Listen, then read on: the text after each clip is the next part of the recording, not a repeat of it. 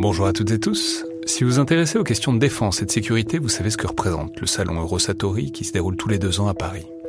C'est cette année la 28e édition qui se tient du 17 au 21 juin prochain à Paris-Nord-Villepinte et Eurosatori, qui sponsorise cet épisode, sera comme à chaque fois le grand rendez-vous mondial de la défense et de la sécurité. Je veux juste dire, c'est un événement que je trouve très étonnant, assez fascinant. J'y suis allé pour la première fois il y a deux ans pour l'édition 2022. Et euh, vraiment, si vous vous demandez ce qui se fait dans le monde militaire et en matière de sécurité, c'est là qu'on peut voir les dernières tendances, depuis les plus grandes geekeries et les innovations du moment, jusqu'aux grands équipements du futur pour les armées et les forces de sécurité en France et dans le monde. Bref, si vous intéressez de près à ce monde-là, c'est le moment de vous inscrire pour ce qui sera la plus grande édition de l'histoire du salon, avec plus de 1900 exposants et 60 000 visiteurs. Vous pouvez le faire en allant sur eurosatori.com.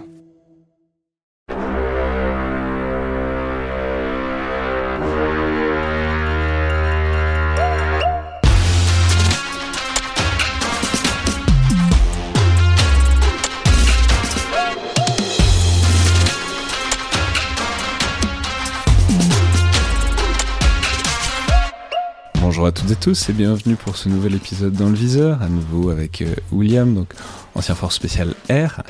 Euh, bonjour William. Bonjour Alexandre. Alors aujourd'hui pour euh, une autre histoire, une autre opération, une autre intervention au Sahel. Alors bah, peut-être racontez-nous au moment donc donc c'était vers 2017, c'est ça? C'est ça, on est fin 2017, début 2018. On est en cours de mandat. Euh, mandat donc euh, notre, euh, notre objectif principal c'est de, de, rechercher en fait des, des, cibles de haute valeur pour les capturer, les neutraliser, récupérer du matériel, ainsi de suite. Quoi. Donc on est réellement... Il faut porter atteinte à tout l'organigramme des groupes djihadistes au Sahel. Ouais. Et donc vous êtes, c'est bête, mais vous êtes où déjà? Enfin, vous, je sais pas, vous vous baladez. Enfin, vous êtes dans plusieurs positionnements différents. Comment ça se passe votre euh, votre On- posture, disons? On est dans plusieurs, euh, on est sur plusieurs enceintes, euh, emprises, euh, euh, localités. En fait, on a, on a une base arrière, arrière, pardon. On a une base arrière et euh, après on a différentes bases et puis on utilise euh, les bases existantes euh, de, de- des forces françaises. Mais vous changez souvent d'endroit? On change régulièrement. Il y a des tempos. euh, Pourquoi? Parce que c'est rotation, histoire que vous restiez pas toujours au même endroit. Pas tant, il y a un tempo, un agenda d'émission fixé euh, en, en corrélation avec Paris. Et puis, suivant les besoins, on s'adapte au, au théâtre, euh, aux grandes directives, ainsi de suite. On propose des choses, elles sont acceptées, elles sont pas acceptées, des choses nous sont imposées. En fait, on, on va là où on a besoin de nous, où on suppose qu'on pourra avoir besoin de nous. Et donc là, cette, euh, à ce moment-là, vous êtes où? Et du coup, là, en ce moment, et, et ça va avoir du sens d'en parler ces jours-ci, parce qu'on est à Ouagadougou, qui était un de nos, euh, une de nos bases. Et ça a du sens donc, parce Ouagadougou, que... donc la capitale du euh, Burkina Faso. capitale du Burkina Faso, parce que euh, il a été annoncé dans les médias euh, pas plus tard qu'hier que, euh, bah, vous savez, avec tout ce qui s'est passé au Sahel, hein, euh, les, changements de gouvernement, euh, Mali, Burkina Faso, ainsi de suite, les changements d'axe de ces gouvernements, de ces nations, et du coup, bah, le retrait du Mali et le retrait du Burkina Faso, et notre camp, ce camp dont je vous parle où j'étais, l'annonce a été faite dans les médias hein, officiels, il a, il a fermé pour nous hier. Donc on était, on était à Ouaga.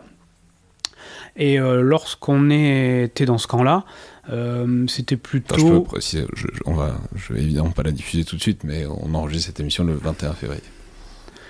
Et euh, lorsqu'on est dans, dans, cette, euh, dans cette emprise, on est là, on est toujours prêt, mais disons qu'on est plus là pour préparer les actions futures. Euh, S'entraîner, parce qu'on avait des belles capacités d'entraînement euh, dans cette zone-là, euh, permises par le gouvernement euh, du Burkina. Et du coup, nous étions voilà, donc en train de préparer les prochaines axes d'efforts et en train de, remettre le matériel à niveau, de faire les réparations, de, reposer les organismes s'ils ont besoin de se reposer. voilà. Mais toujours, on reste dans une zone avec une, certaine empreinte terroriste, donc on est toujours sur un, certain, on reste toujours à un certain seuil d'alerte. Disons qu'on n'est pas euh, complètement en mode veille, ainsi de suite, quoi. Mais on est plus détendu que dans certaines euh, bases avancées, du Normali par exemple, hein, ou, d'autres lieux. Bref, journée normale, entraînement, remise en état du matériel, un petit peu de euh, réflexion sur les opérations à venir. Le soir, la veille, donc le soir, on accueille des nouveaux venus sur euh, le théâtre, euh, quelques personnes qu'on nous avait, qu'on nous avait recommandées. et en fait, on accueille les gens, on discute, on fait connaissance, ainsi de suite, on partage les façons de travailler. Et le matin, il était rien prévu de particulier, si ce n'est peut-être un entraînement au tir de mémoire, je ne je, enfin, je, veux pas dire de bêtises. Et euh, on vient nous réveiller. Euh, attention les gars, euh, ça pète en centre-ville. On n'est pas, on est à quelques kilomètres du centre-ville. Attention les gars, ça a l'air de péter en centre-ville. Du coup, on se réveille, on se réveille rapidement, et là, même si on nous le demande pas, euh, l'opérateur, euh, mais, bon, je pense que c'est global à tout militaire français, mais l'opérateur des forces spéciales, il se dit oh, je vais chercher mes affaires, et en fait, avant qu'on me demande, moi, je vais déjà prendre de l'avance et je vais être prêt. Peu importe que vous soyez pas euh, chez vous, etc. Ça, si ça pète, potentiellement, c'est pour moi. Potentiellement, c'est pour, c'est pour nous. Et les infos qu'on a, donc on attend qu'il y ait des remontées de, de, réelles informations, ou de renseignements hein, même. Euh, du coup, bah, effectivement, attaque en ville et attaque contre les intérêts français. Donc euh, l'ambassade, euh, l'ambassade avait été attaquée ou était en cours d'attaque. L'état-major burkinabé avait été attaqué et il devait avoir d'autres bâtiments ou d'autres représentants de, de, des autorités qui, étaient, qui étaient attaqués, visés. Du coup, de facto, ça nous donne compétence parce qu'attaque de l'ambassade, l'ambassade, c'est une euh, micro-emprise euh, de la République française. Donc euh, le, le, chef de toute notre Il n'y a même pas besoin de demander autorisation, c'est pour vous. quoi il y a probablement qu'elles sont demandées à un moment, mais... Elles sont demandées à un moment, mais euh, à un moment donné, c'est vos ressortissants, et puis, et puis c'est un petit peu... Euh, je, fais le, le, parallèle, mais vous allez à, à Saint-Laurent, en Normandie, euh, cimetière d'Omaha Beach, la terre est considérée comme terre américaine, il se passe quelque chose dessus, je pense que les autorités françaises seraient compétentes, mais les autorités américaines ne se gêneraient strictement pas pour pour intervenir en fait euh, dessus. Donc là, on est un peu sur, euh, sur cet état d'esprit. On se prépare, on a des remontées. Effectivement, l'ambassade est, est, prise d'assaut. Et du coup, on décide d'envoyer bah, les, gens qui sont sur place. En l'occurrence, euh, nous, et puis on était avec, binômé avec un groupe de commandos marines. Donc, commando de l'air, commando marine. Voilà. On se prépare rapidement. Mais, mais c'est combien, quoi? On est, euh, on est quelques, on est quelques petites dizaines. Une petite dizaine au total. Non, on est. Euh, ils ont injecté. Euh, on était un peu limité par la capacité hélicoptère, donc ils ont injecté au fur et à mesure, donc peut-être une quinzaine au début, puis après 25-30 et, et, ainsi de suite. Donc les commandos marines, à l'époque, eux, ils avaient une qualification en plus euh, que nous pour le groupe, ils étaient qualifiés libération d'otages. Donc potentiellement euh, pris, enfin assaut de l'ambassade, otage potentiel, on envoie les gens les plus pointus dans le domaine. Nous, nous n'étions que, je mets le que entre guillemets, je pèse mes mots, euh, entité, enfin contre-terrorisme. Bon, après c'est un socle commun à tous les gens des forces spéciales françaises. Tout le monde, sauf le TREM RDP qui est dédié au renseignement pur, un socle contre RDP, rappelons, c'est cette unité extrêmement particulière dont on avait parlé ici avec euh, le GECOS, le général qui commande les opérations spéciales, 13e régiment de dragons parachutistes, qui sont, euh, voilà, c'est le renseignement, c'est euh, des gens qui, quelqu'un qui me disait ça, c'est des gens qui se déguisent en arbre et en caillou pour, pour, pour recueillir du renseignement, quoi. Complètement. Et par contre, ils sont, ils sont capables de combattre. Ils sont largement capables de combattre. Ils sont très pointus aussi. Néanmoins, c'est pas euh, c'est pas les faire chercher pour eux, c'est pas euh, l'objectif global de, de, de, leur mission. Du coup, tout le monde a une base contre-terrorisme. Eux, les marins qui étaient avec nous à l'époque, ils avaient euh, libération d'otages en plus que nous, donc on envoie en priorité euh, les gens qui ont la capa capacité libération d'otages. Nous, on y va dans une deuxième vague, donc on, on est sur la DZ, l'hélico, il est déjà en train de faire une rotation. Après, on la a DZ, c'est donc la, de, la, drop zone. Oui, euh, bah oui parce qu'elle servait aussi de, de zone de saut. Donc on attend en fait l'hélico. Donc on piétine un petit peu, on va pas se mentir, parce que l'action est en ville et que euh, on serait mieux à, soutenir et à apporter un petit coup de pouce à nos amis marins qu'à qu attendre l'hélicoptère. L'hélicoptère revient, on embarque, on a des directives, c'est clair, c'est les, emprises, enfin les, les, personnes, les personnels français et les emprises, c'est la France, euh, mettez tout en œuvre pour protéger. Euh, protéger ces, ces Vous personnes. ce que c'est comme type d'attaque à ce moment-là euh, On en sait un peu une partie. Alors, euh, il y a eu des explosions, donc vraisemblablement IED, voire euh, kamikaze. Et euh, ça a évolué vers euh, de l'attaque arme légère, donc on s'attend à, à, de la K-47. C'est un assaut, quoi. C'est un assaut. Et on a c'est déjà diffusé sur les chaînes d'information locales, voire internationales, les quelques images que euh, des spectateurs, enfin des spectateurs, euh, euh, des victimes ou des, des, personnes, des habitants de Ouaga ont fait avec leur smartphone. Donc en fait, on a déjà certaines images. Du coup, nous, on décolle. Et ce qui est impressionnant, c'est que réellement, on survole à basse altitude, bonne vitesse, une ville, une capitale avec des colonnes de fumée. Donc en, encore une fois, ça peut faire penser à certaines images de, de, certains films. Donc on se dit vraiment, attention, il peut se passer beaucoup de choses. Parce qu'il n'y avait pas qu'au niveau de l'ambassade, il y avait plein d'endroits où ça Il y avait plusieurs points attaqués, euh, attaqués en ville. Donc nous, on pose à proximité de l'ambassade, une place qui permet de poser. Et, euh, et c'est vrai que c'est déroutant. On est habitué à poser dans des milieux plutôt euh, euh, désertiques, voire euh, campagne rurale. Et là, on pose en plein cœur d'une ville énorme.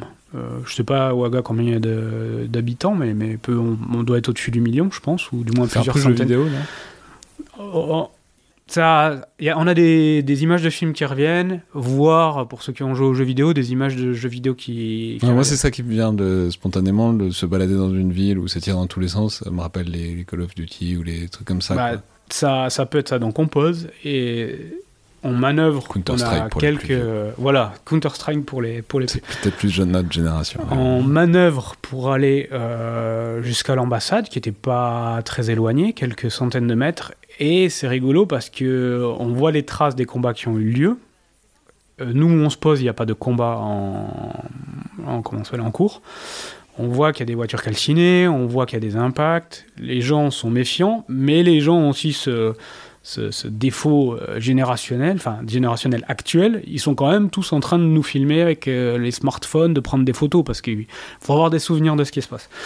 Donc nous, on aborde l'ambassade, finalement on prend contact avec euh, le personnel de l'ambassade qui est à l'intérieur, ils viennent à notre rencontre, ils nous ouvrent, et, on rentre dans l'ambassade. On... Ils n'avaient pas réussi à faire la brèche, quoi.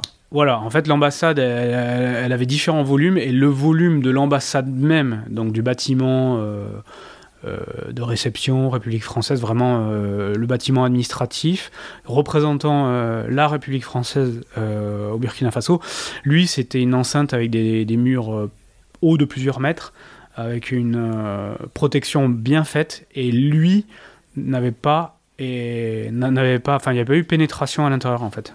Par contre, euh, attenante, il y avait euh, de, une autre enceinte de l'ambassade, et là, euh, les combattants ennemis étaient rentrés dans l'autre enceinte.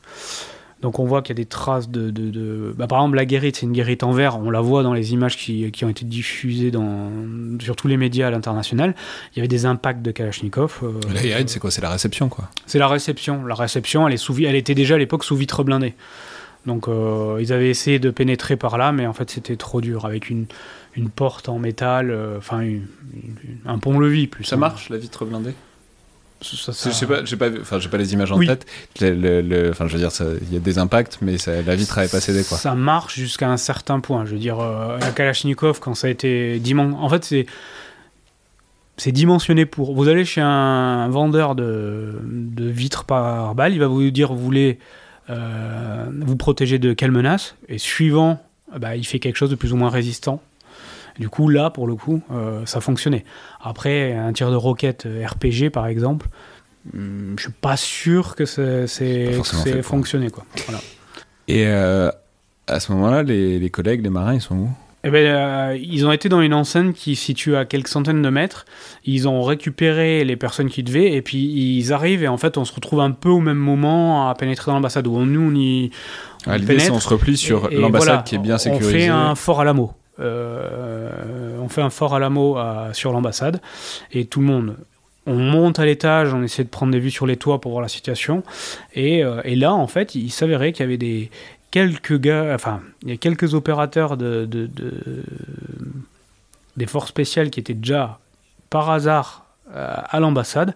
Et quand il y a eu la primo-attaque, ces gens-là sont montés euh, sur le toit et ont fait le coup de feu contre les assaillants. Donc en fait, ils ont neutralisé euh, les assaillants. Mais alors c'était qui? C'était des marins ou des peu importe qui c'est, c'est pas le, enfin, c'est pas pas primordial. Non mais je veux dire, et, et, par ailleurs, ils étaient pas là. Euh, non, ils étaient, pas, là pour boire, pour boire un café. non, ils étaient dans, dans, le cadre de dans le cadre de leur travail. Ces gens-là étaient là, et en fait, euh, toutes ces ambassades, elles ont des des, des, gendarmes, voire des gendarmes plus, voire des gendarmes euh, du groupe d'intervention,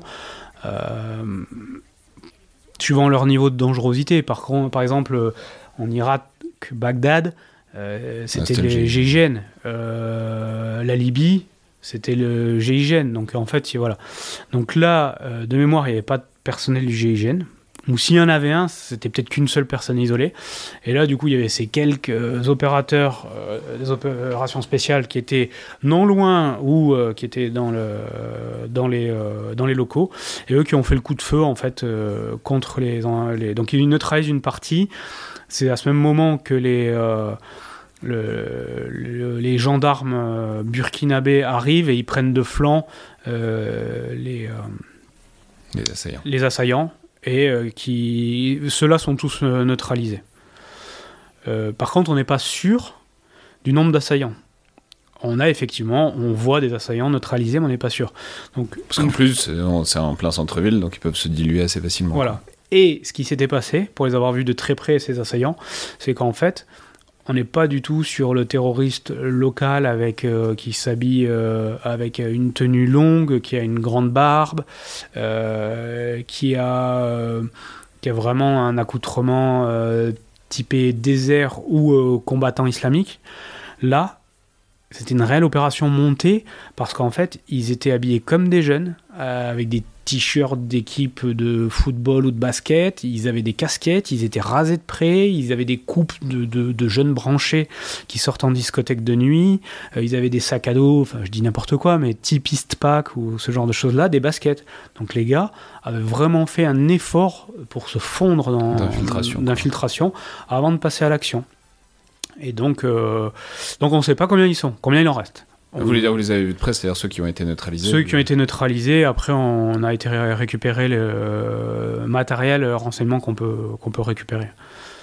Euh, du coup, euh, ben, la partie de l'ambassade qui est hors ambassade officielle, qui est plutôt des, des une annexe, mais qui est, qui est accolée, elle, elle a été investie par euh, ses assaillants, donc nous, on va faire l'investigation pour être sûr. Et y a on sait notamment qu'il y a une ou plusieurs familles de gendarmes qui se sont... Euh, qui se sont euh, j'ai perdu le terme, mais qui sont mis dans les locaux, réfugiés dans les locaux et qui sont barricadés. Donc on fait l'investigation de toute cette partie-là. Donc ça fait petit parking, euh, petit jardin, euh, mais des murs assez hauts quand même. Et puis après, on rentre dans les bâtiments. Les gens ont peur. Alors, euh, on tape à la porte, on se fait connaître, mais ils se disent bah, est-ce que c'est vraiment la France? Est-ce que les gens essaient pas de nous. Enfin, il faut les comprendre. Hein, voilà. Et finalement. Vous pas tirer dessus, on est... Non, mais finalement, on est obligé de faire sauter une porte, une première porte, parce qu'ils ne veulent... ils sont reclus dans un coin du bâtiment ils ne veulent pas du tout euh, en bouger. Puis ils n'ont pas de panic room, donc euh, ils disent non, non, non, c'est non, hors de question qu'on bouge. Donc finalement, on finit l'investigation. On les récupère, on les met en sûreté dans Fort Alamo. Et là, on retourne sur Fort Alamo. un, un, échelon nous a rejoint plus commandement. Ils sont en communication avec les autorités burkinabèses et ça continue. Et l'ambassade, pas l'ambassade, le, l'état-major burkinabé est toujours en cours, il y a toujours une attaque en cours. Sur l'état-major Sur l'état-major, c'est à plusieurs euh, kilomètres ou centaines de mètres. Et à côté de l'état-major, il y a l'Institut français, qui rassemble tout ce qui est euh, culturel euh, au niveau français dans la capitale. Et il y a des gens, il y a des Français, il y a des expatriés français qui se sont réfugiés là-bas. En fait, le mot a circulé, on ne sait pas comment, mais les gens ont dit, ont commencé à, tous se réfugier là, mais à 2 ou 300 mètres de la menace en fait. Donc nous, on se réarticule et on est envoyé là-bas pour euh, fouiller, euh, faire l'investigation de ce, c'est un institut français qui est quand même un complexe de bâtiments assez, euh, enfin assez conséquent, s'assurer qu'il n'y ait pas de combattants infiltrés et voir s'il est si est possible de porter assistance aux, aux, autorités burkinabèses pour la réduction de, la menace sur sur l'état-major. Pardon. Du coup, on arrive là-bas. On pénètre dans l'institut. On tombe de suite sur des expatriés. On fait un espèce de ce qu'on appelle nous ni, c'est-à-dire on rassemble un endroit tous les expatriés et on fait l'investigation. Donc euh, ça nous prend pas mal de temps hein, parce qu'il y a il y, a un, cinéma, il y a une scène, il y a des bureaux, il y a une bibliothèque, euh, il y a un bar. Donc en fait, il faut euh, tout fouiller. Il y a forcément des locaux techniques, ainsi de suite. On fouille, on réunit tout le monde. Là, apaisement hein, pour la majorité des gens, parce que bon, tout le monde dit ok, bon, maintenant, on a quand même une unité française, enfin, on a un module français avec nous, et ça devrait bien se passer.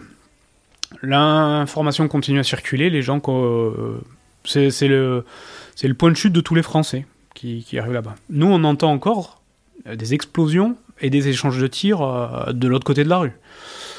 On propose l'aide au Burkinabé.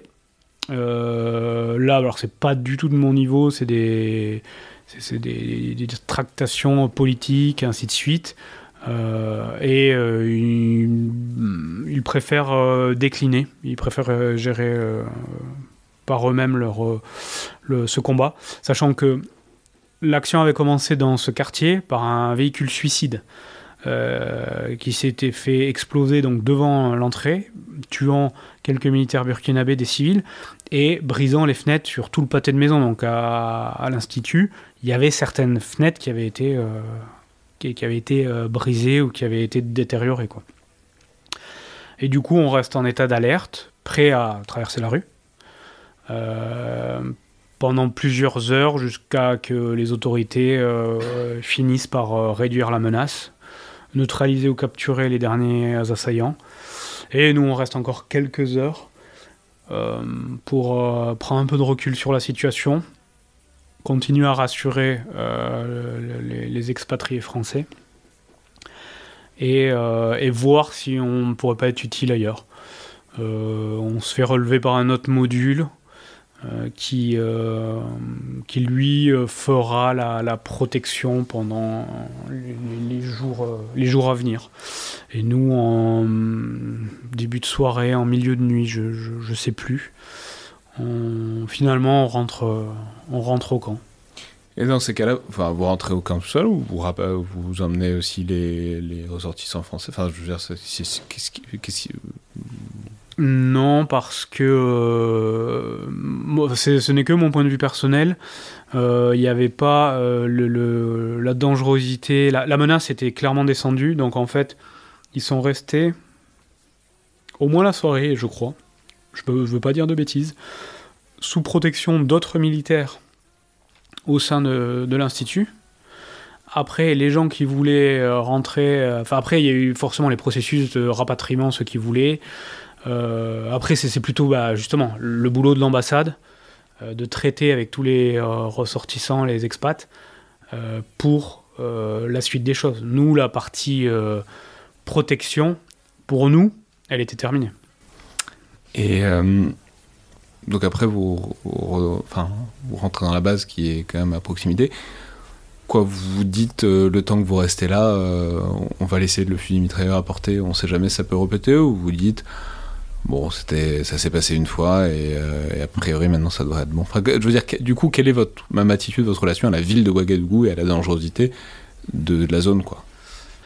Elle change obligatoirement. Néanmoins, on se rend compte que c'est, c'est euh, on peut faire un parallèle avec les, attentats euh, commis notamment par l'État islamique, mais même Al-Qaïda en, Europe.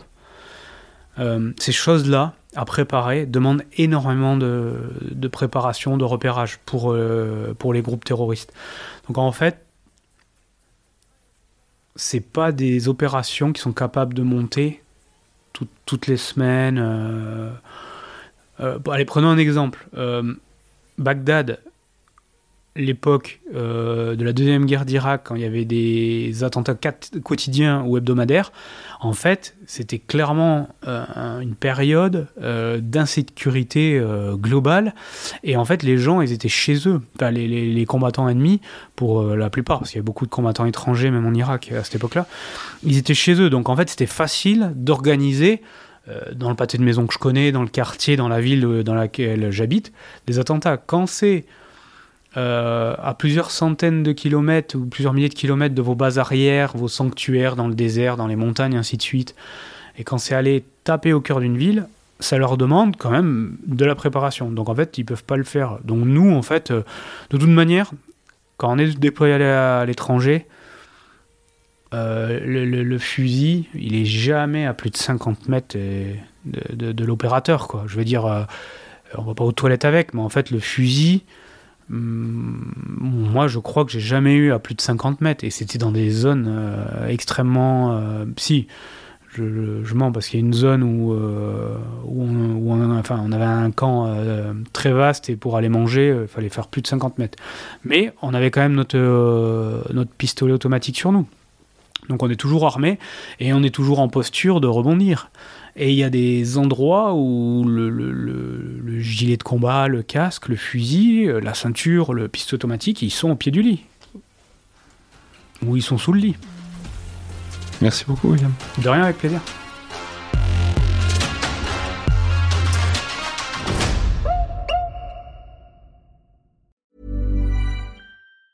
Even on a budget, quality is non-negotiable. That's why Quince is the place to score high-end essentials at 50 to 80% less than similar brands. Get your hands on buttery soft cashmere sweaters from just 60 bucks, Italian leather jackets, and so much more. And the best part about Quince, they exclusively partner with factories committed to safe, ethical, and responsible manufacturing. Elevate your style without the elevated price tag with Quince. Go to quince.com slash upgrade for free shipping and 365-day returns.